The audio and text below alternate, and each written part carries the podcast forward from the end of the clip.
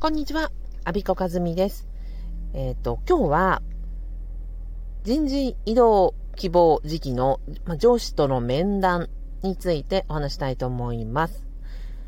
まずは、あの、俺です。昨日、10月16日、えっ、ー、と、コーチング講座無料体験会のお話してましたが、無事に昨夜開催することができました。ありがとうございました。3名の方にご参加いただきまして、えっ、ー、と、コーチングプレイス代表の花秀明と私との、まあ、5人で、あのー、1時間超えましたね。えっ、と、41時間プラス10分ぐらい、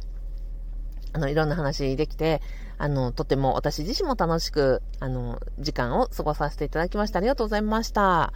で、昨日、ま参加したかったんだけれども参加できなかったという方が、あの、何人かいらっしゃったので、10月30日にももう一度やろうと思っております。また時間が決まりましたら告知したいと思います。あの、ぜひ、コーチング受けること、コーチになること、興味ある方、あの、10月30日お予定開けておいてください。あと、ご希望時間などありましたらば、ぜひ、あの、これ、あ、レターでお寄せいただいてもいいのかな？はい、お待ちしてます。すいません。お礼が長くなりました。で、上司との面談。えー、なぜ上司との面談の話をするかと言いますと、えっと、毎月第4土曜日の夕方4時から公務員限定のオンライントークイベントパブパブというのを開催しております。で、今月10月のテーマが上司との面談なんですね。で、えっと、ちょうど時期的に来年度の移動時期の希望書を書いて、その上司との面談があるという時期だ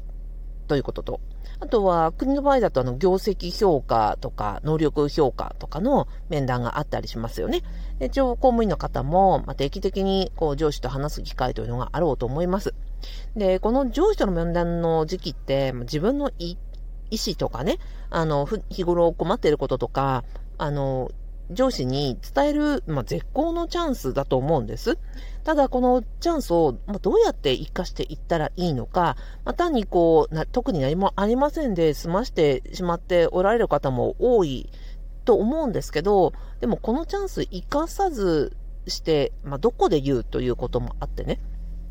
他の方がどんな風に伝えているのか、あの、って見えないじゃないですか。だからパブパブで話そうと、え情報交換して、みんなうまい使い方しようよという、あの、ことを考えております。あの、ぜひ興味ある方、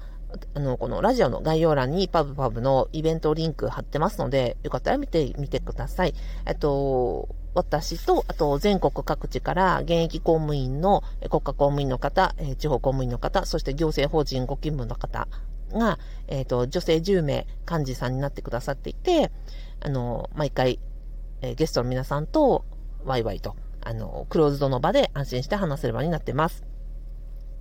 でね、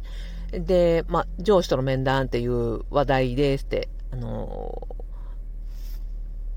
パブパブの非公開の Facebook グループがあるんですが、そこで話をしたら、第一発目でですね、あの、出てきた話が、その、面談そのものはもちろんそうなんだけれども、その、面談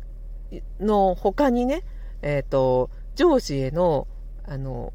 お歳暮、お中元、年賀状、その手のことを駆使して、この自分の人事異動の希望をね、叶えている人がいますっていう、この幹事さんの情報提供があって、その手があったかと。あの、要は、職場ないコミュニケーション、その面談だけうまくいかせようとしても、あの、す、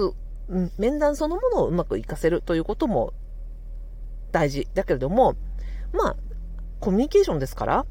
職場内外のコミュニケーションツール、機会、チャンスすべて使って、まず自分の希望をもうなるべく1%でも多く伝えてようという努力を、まあ、皆さんそれぞれされているんだなと。その手法はね、あの、どんな形であれ、その、お歳暮、お中元、年賀状、あ、バレンタインのチョコっていう手もありましたね。あの、お話がありました。あの、本当にありとあらゆる、ノミニケーションもあるでしょうし、うん、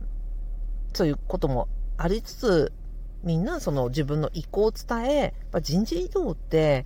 その職場のね、あの、働きやすさとか、やりがいとかをもうめちゃくちゃ左右する大きな問題じゃないですか。だからそこにまあ、どこ、うんと、どんな手を使って自分の要望を叶えていくかってすごい重要だよなと私は思っているので、今回テーマにしております。で、ま、みんなね、そのお歳暮、お中元、年賀状、バレンタインチョコまでこう渡すのが良いと言いたいわけじゃないんですね。で、えっと、要は手数をたくさん持っている方が、やりやすいよねっていう話だと私は考えてるんですよ。で、例えば面談も何も言わないことももちろんできますよ。でも、言いたい時には、あの、いろんな言い方の、こう、自分の手札を持っていった方がいい。こんな言い方もある。あんな言い方もある。こういう書き方もある。こういうやり方もある。で、番外編として日常のコミュニケーションでは、こう、えー、お歳暮、お中元という手も使える。年賀状も使える。バレンタインというのも、ななんならもう使ってまで、えー、自分のよ、よ、うん、希望を叶えていきたいというの手数はたくさんあった方がよく、じゃあこのたくさん持っている自分の中のカードをこの場で、場面ではどこを切っていけば一番合理的なのかなとか、どこまで今回は使おうかなっていうのを出し方をこう選択肢があるって非常に重要だなと思っていて、えっと、だからこそ情報交換して、えみんなこんなやり方あるんだ、こんな言い方あるんだ、え、そういう手もあったかっていうのをたくさんたくさん得ていただく方が、ご自身が楽になると思うんですよね。使う、使わないを考える上でも。なので、あの、今回パウパブで初めて取り扱うテーマなんですけど、私自身もとても楽しみにしていますし、皆さんにも本当に、あの、使っていただきたいなって思ってます。